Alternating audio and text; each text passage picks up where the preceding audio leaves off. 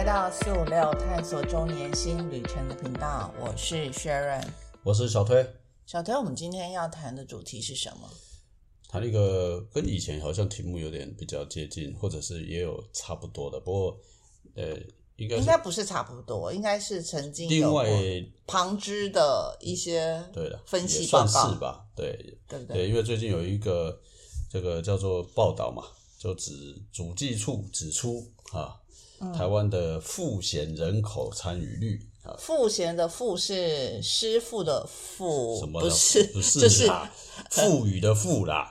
呃，对啦，赋我我要讲的是文词被师傅，五赋，对，被五赋。对，赋闲就是闲闲没事干的赋闲啊。是。对，赋闲人口参与率，可能大家以前没有特别去留意什么叫赋闲人口。对。啊，大概都看听过失业啦，对啊什么什么就业啦，高龄人口高龄人口啦什哈么对，所以来，什么叫赋闲人口的定义是什么？好，赋闲人口就是指说退出了劳动职场的人口，这类的人口并非求学，也非高龄，然后年龄也还没有到达六十五岁，就会通称为叫赋闲人口。哦，你还是漏掉了，也没有料理家务的哦非劳动力。啊对对对，我漏了这个，没有料理家务、哦。简单说，这个没有料理家务，就是说他不像是家庭主主妇妇了啊对，他基本上他现在就是先先不带接啦，就是英英美代子，或者是叫做这个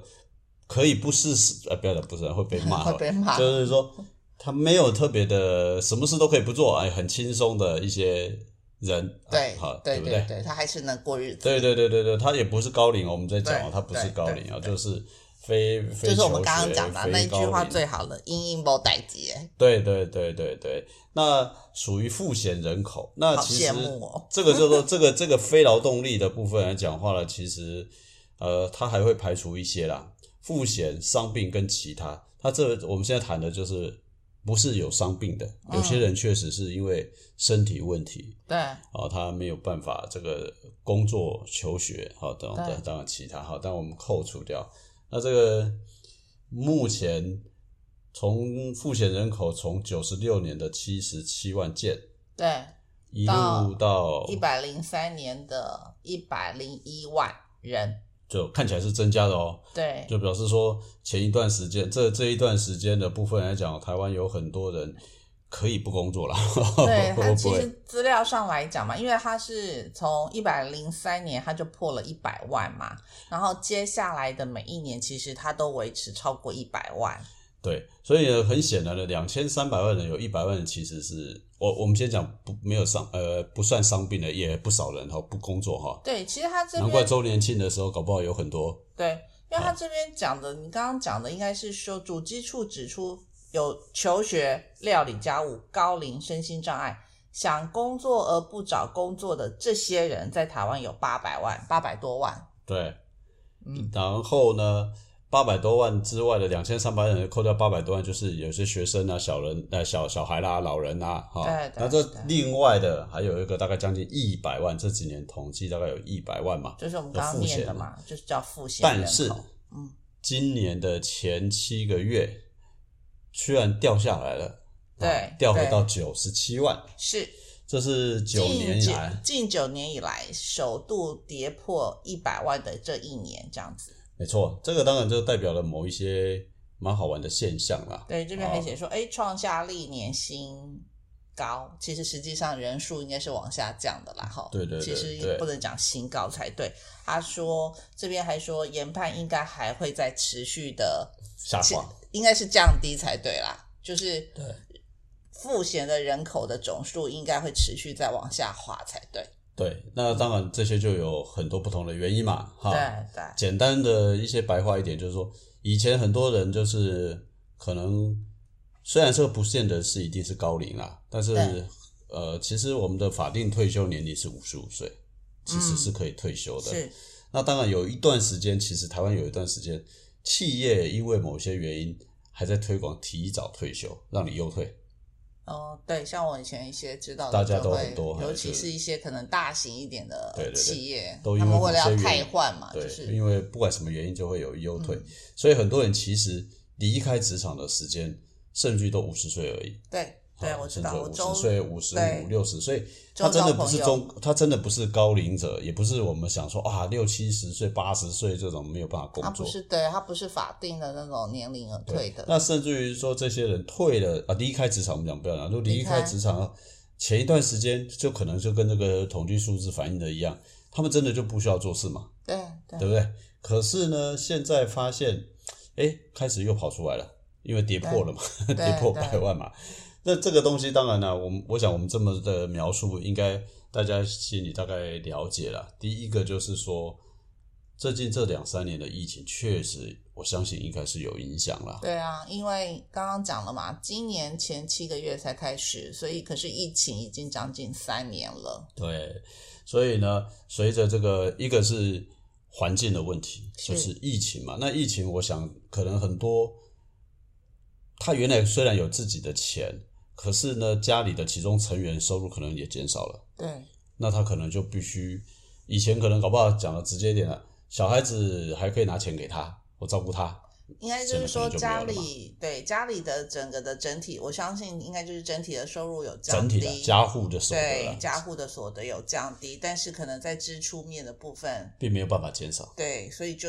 变成是这些赋闲人口里头的人有一部分人就必须要面对说，出来工作吧，对，因为退休金不够用了嘛，或者是年金不够用了嘛，是啊，是，那这个是一个原因啊。那选的还有另外一个，就原来就算有储蓄啊，可能真的这一次的疫情确实是真的太久了，对，两三年啊，三年，所以也到到时候大家也开始去思考、去面对说啊，惨了，这个钱好像一直下水位在下降。对，没错没错，那当然还有一个，其实还是回到老问题，对因为大家活得越来越久，突然发现说 我还五十岁，哇，还又活得更久，以前。觉得说可能不会活那么久，台湾平均年龄，上次之前其实我们都讲过对，八十三四岁嘛。如果你想想看，你五十岁就离开了职场，你没有一个正常每个月的一些应收好了。虽然我们说可能所有的你的支出可能都因为你可能缴完房贷啦，小孩也可能读书也都告一段落，嗯虽然都可以降低，但是基本的食衣住行这些的花费还是会固定。对，所以这些都可能造成了，是说可能，我觉得都造成他可能不是像以前一样可以就赋闲在家了对。啊。那发现说可能他就必须要出来重新面对职场啊。是当然，这刚刚分析起来可以分成几个嘛，一个就是财务的因素嘛，是财务的因素，财务因素，而且我相信大部分可能都是以财务因素为最主要啦。对，因为就是退休的收入不够用，对，那我我想大家都都很多的报道都在告诉大家啦，或者在提醒大家说，你这个到底怎么规划退休的收钱啊？要多少钱还才可以退休啦？对对，那当然不是今天的重点，所以财务因素真的是很重要的一块一个原因。没错，那第二个因素来讲话呢，就是刚刚讲的大环境嘛，因为大环境造成这个大家可能面对这个这个未来的不确定性。对啊，他需要面赶快做准备，因为疫情好像看起来趋缓，可是好像又好像还没有真正到到到到，我看起来我觉得并没有趋缓的感觉，每天还是四五万四五万的，对，所以很难判断嘛。那加上说，哇，最近这个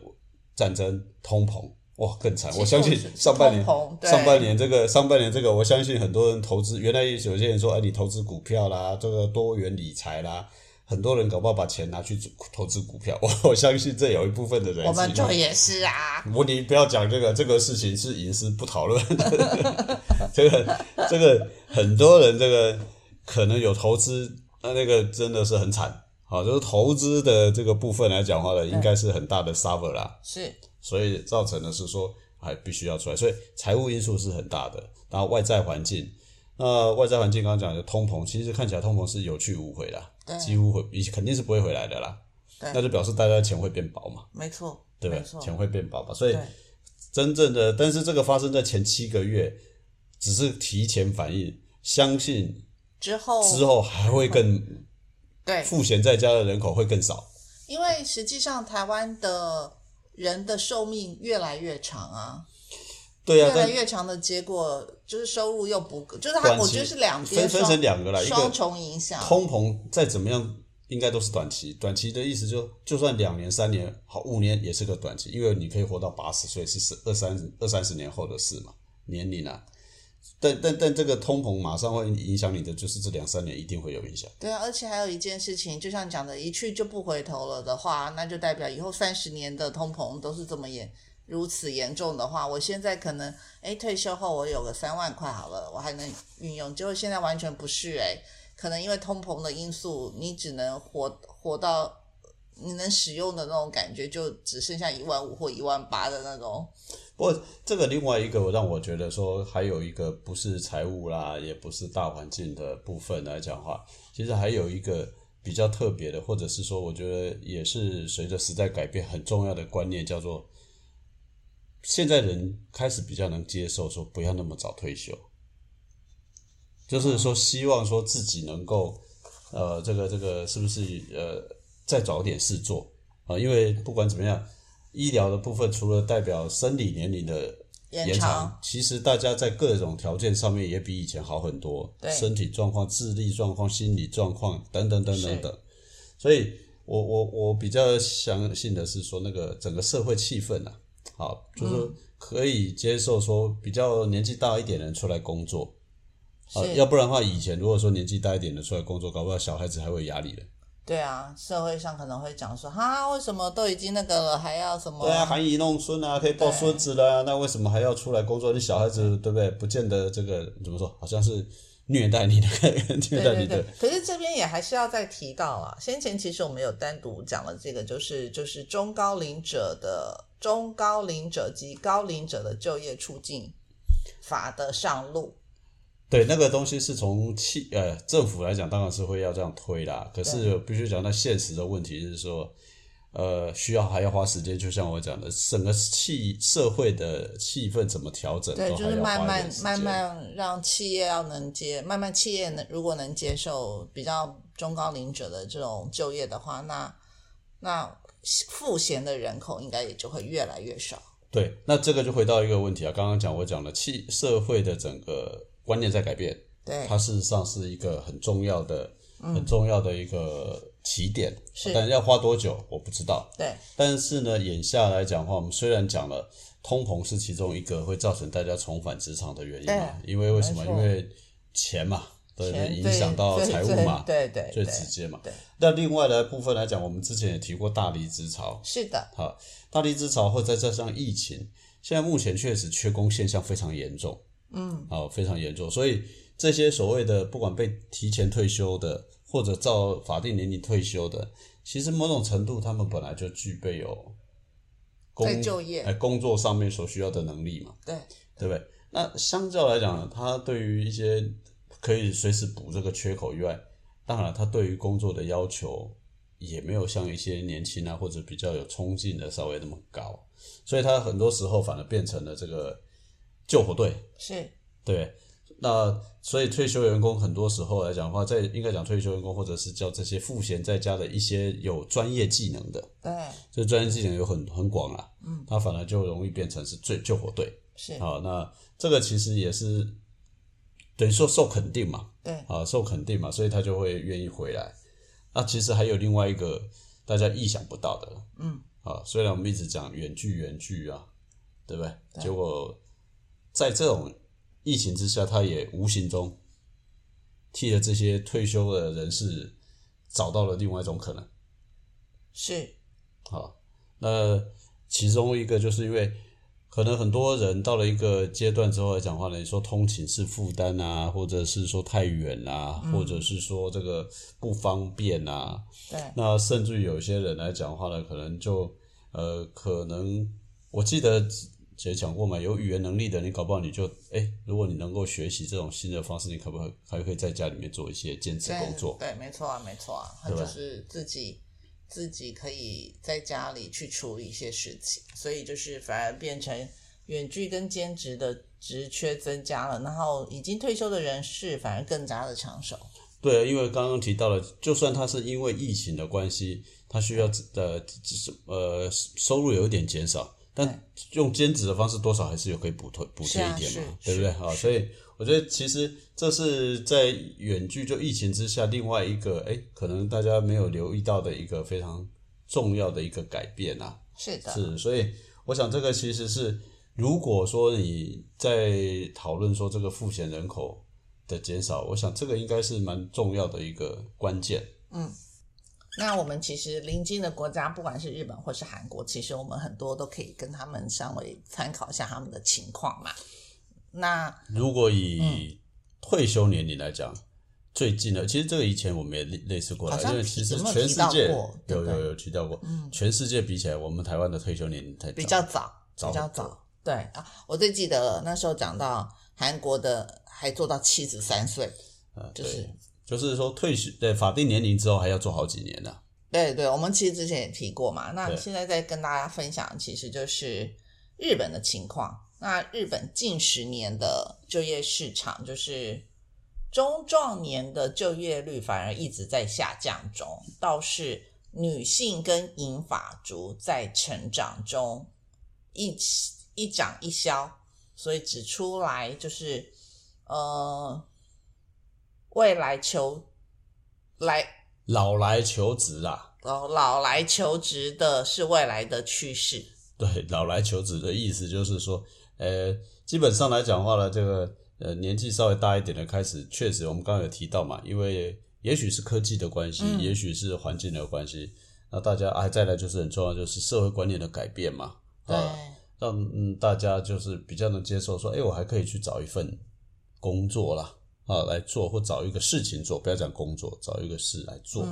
对，那这个刚刚提到的，就是在日本的经验里面，女性跟银发族相对是挣扎了。对，因为一直以来在就业市场里面来讲，女性是一结婚就完全就回归家庭，对，就不会像台湾。哎，没有，但在台湾也一样，一直以来台湾的女性劳动参与率就是低于男性。基本上都是这样，因为可是不至于全部啊。当然这也不是全部啊。可是像日本会是很严重，好像看起来结婚他们的女性参与率相对台湾确实是比较比较低是没有错啦。那他们所以呢，它比较低，它现在有增加也是很正常。而它增加不像台湾，台湾其实女性的劳动参与率相较其他国家其实不算低啊。但是当然跟男性比起来相对是低啊，这是不否认的。对对啊，但是就是刚刚提到的部分来讲话。现在这个真的是到了这个阶段的部分来讲，那就算大家想要工作，还是老问题嘛？你能做，你能工作吗？还有，其实我觉得一个，我觉得大家还是会在乎那个外面怎么看他，就是他工作的那个场所的这些同事们、同才们怎么去看他。我所谓看他，就是说我们在那种工作的环境里头，似乎其实还是对于。银发族好像就是中高龄啊，这其实这个是跟你刚刚提到说，为什么会有一个中高龄及高龄者就会促进法嘛？因为大环境是不友善嘛。对对，就是你的同事们可能觉得说，会觉得你可能会拖累他们嘛，就是是，但是这个东西是这样的，就是说环境真的就在改，该观念也在改，即便再怎么不情愿。缺工现象会迫使企业开始必须要去面对，他就是要用这些人。呃，对，所以才在讲的，就是说我们自己到底是不是已经准备好嘛？或者是说，其实台湾的行政主计处更坦言说，延后退休的情况在未来会有更明显。这我想，这个越来越明显，这件事是非常非常明确了。你说。如果没有记错的话，欧盟的欧洲的许许多国家，他们其实他们的退休年龄是法定的退休年龄都一直在延延后，在延长。是，那也就是让你就是反正再怎么样，就尽量延长在劳动市场上面的时间啊。在那另外一个部分，我觉得通膨造成的问题是这样子，还是回来就是你原来认为你可以领到的退休金，可是它实质购买力在下降嘛？对，就是也就是。通货膨胀越来越严重。对，那这个情况之下来讲的话，不管是这一次啊，我觉得这一次给大家一个蛮蛮大的一个冲击，就是说这半年来，或者是说这疫情的期间，给大家，因为在没有发生这些战争啊、疫情、通膨之前，我相信大家很多届龄退休或准备退休，或者是已经在规划未来退休生活，都是想啊，我以后啊退休金要多少、就够了。然后呢，或者是说都专家都会告诉你要多元规划嘛，对，买房啊，买买买股票啦，买基金啊等等等，投资房地产啦，对，好，突然来了，你好不容易前半辈子花了三十年缴房贷或二十年缴房贷，对，然后呢，突然发现说，好，我五十几岁了，房贷缴完了，我可以来做别的事了。那这个时间点上面呢，你可能还有机会。可是有一群人呢，是说好，我从头到尾就是提存那个零零五零哈，哦，零零五零零，然后呢，存存存存存存存存存到五十岁的时候，突然一个通膨或者是一个股票崩跌，对啊，天哪破百了嘛，天，就是就是说，那个整个财富一下子来讲的话，唰，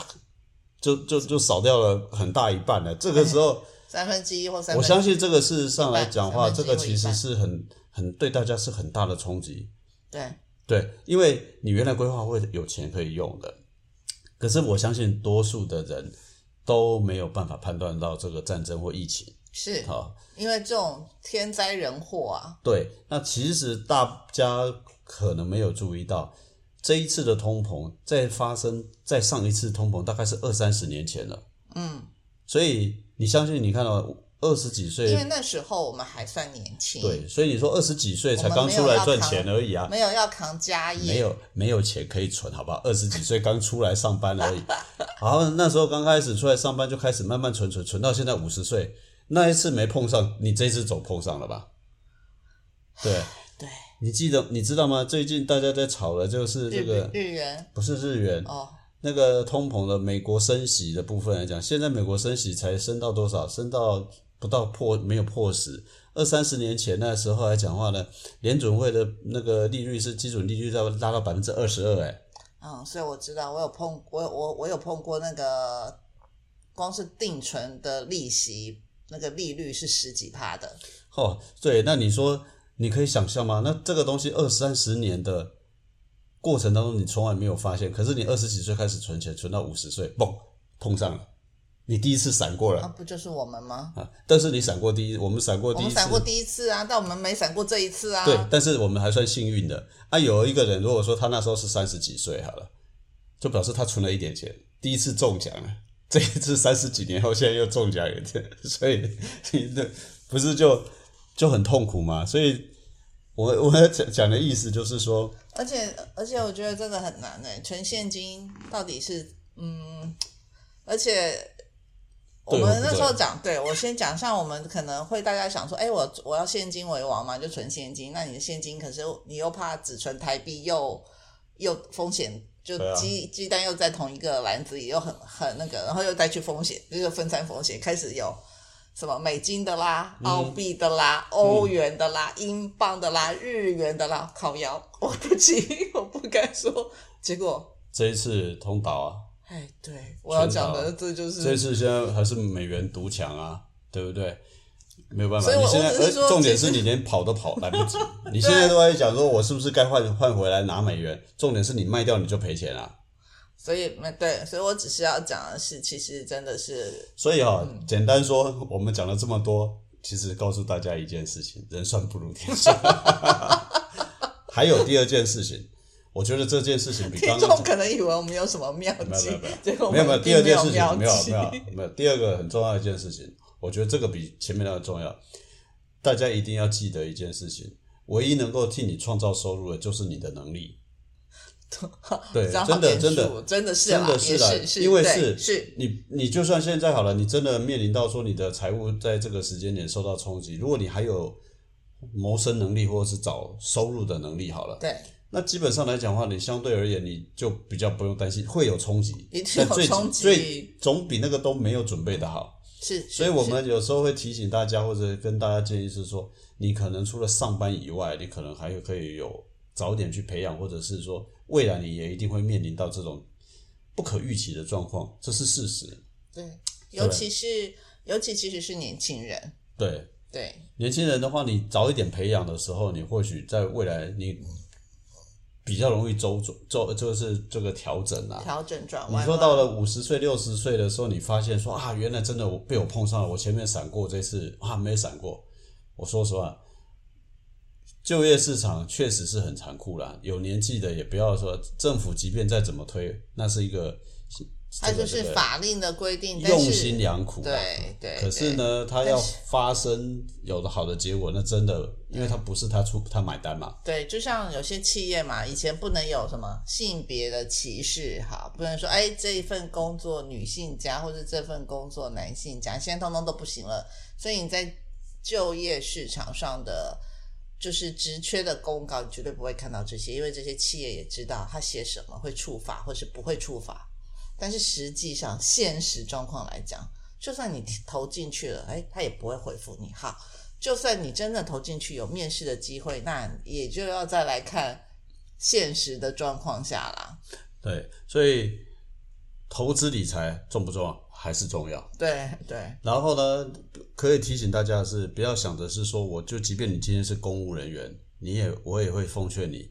你的公务员退休之后的钱是不是够用？我都觉得很怀疑啊。这个公务人员我们就不用帮他担心了，因为因为这个东西不是啊，他公务人员，但不表示他的其他的照支出，这只是代表一部分的收入，他的支出是另外一件事嘛。好好，那另外一个就是说，不管你怎么规划投资理财，每一个投资分析师都跟你讲，投资都有风险，风险 对不对？谨慎理财嘛，对不对？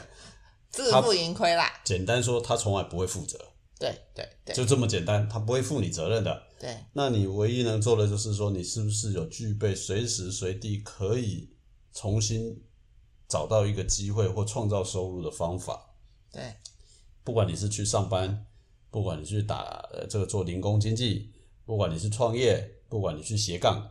这件事都很重要。没错，而且只要相信。从年轻就要开始。今年你三十岁，如果按照今年你是三十岁，如果三十年一次通货膨胀这种周期，你在六十岁的时候还会碰到。你是二十岁，你就是五十岁会再碰到。好，不要以为你还年轻。好，那如果你现在是六十岁啊，五十岁，你虽然可能不会碰到，但你的小孩会碰到。别忘了，你那个时间点上面来讲话呢，你的晚辈来讲话呢是要照顾你的时候。对。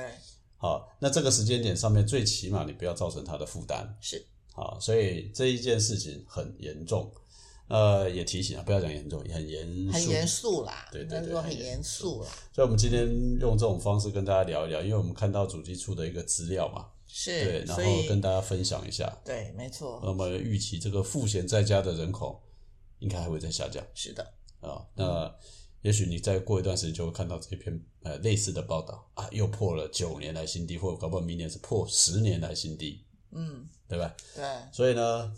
这个环境越不确定，唯一越确定的就是你准备好了没有？对，增加自己的实力，为自己去做准备就对了。对，好吧，我们今天就当简单的比较比较发散一点闲聊一下。是。对，谢谢大家。希望你。希望你是真正，如果你真的属于富闲人口，你是属于那种，其实是幸福的，对，而且你是那种没有压力或者是没有负担的富闲人口，好吧？好，OK，好吧。好，谢谢大家，拜拜。